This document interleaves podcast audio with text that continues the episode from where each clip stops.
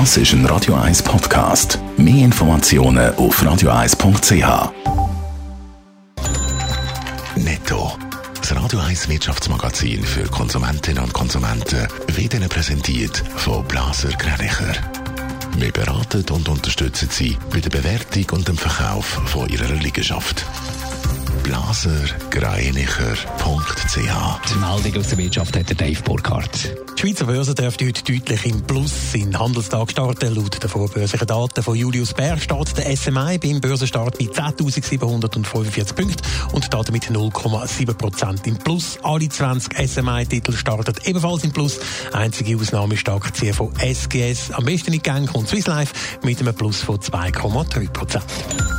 Der abtretende US-Präsident Donald Trump will US-Firmen Geschäfte mit acht chinesischen Apps verbieten. Sie sagen eine Gefahr für die nationale Sicherheit. Der entsprechende Erlass tritt allerdings erst in 45 Tagen in Kraft.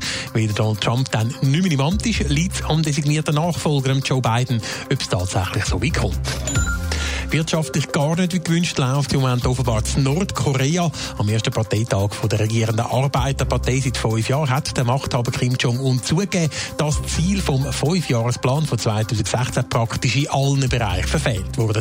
Er hat aber auch versprochen, dass die Partei einen Weg für einen grossen Sprung vorwärts finden wird.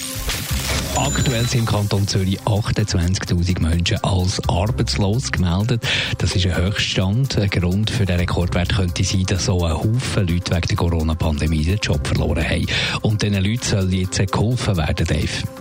Esperanza, also Hoffnung heisst das Projekt, wo da soll Abhilfe schaffen. Mit dem Projekt will Zürcher Volkswirtschaftsdirektorin Carmen Walker später dafür sorgen, dass vor allem Leute, die wegen der Pandemie keine Arbeit mehr haben, wieder eine Beschäftigung überkommen.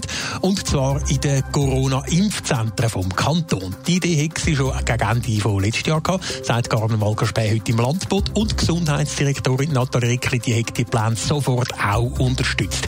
Eingesetzt werden könnten die Leute zum Beispiel beim Erfassen und Übermitteln von Patientendaten, bei der Betreuung von IT-Systemen, bei der Terminvergabe oder Koordination oder auch beim Sicherheitsdienst. Kann man denn so einfach Leute für die Impfzentren einstellen?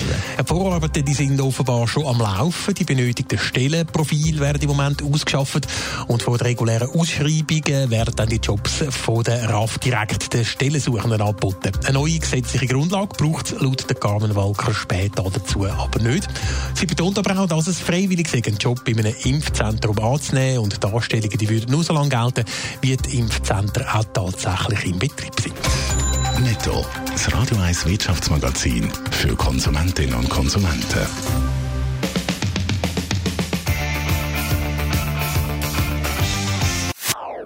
Das ist ein Radio 1 Podcast. Mehr Informationen auf radio1.ch.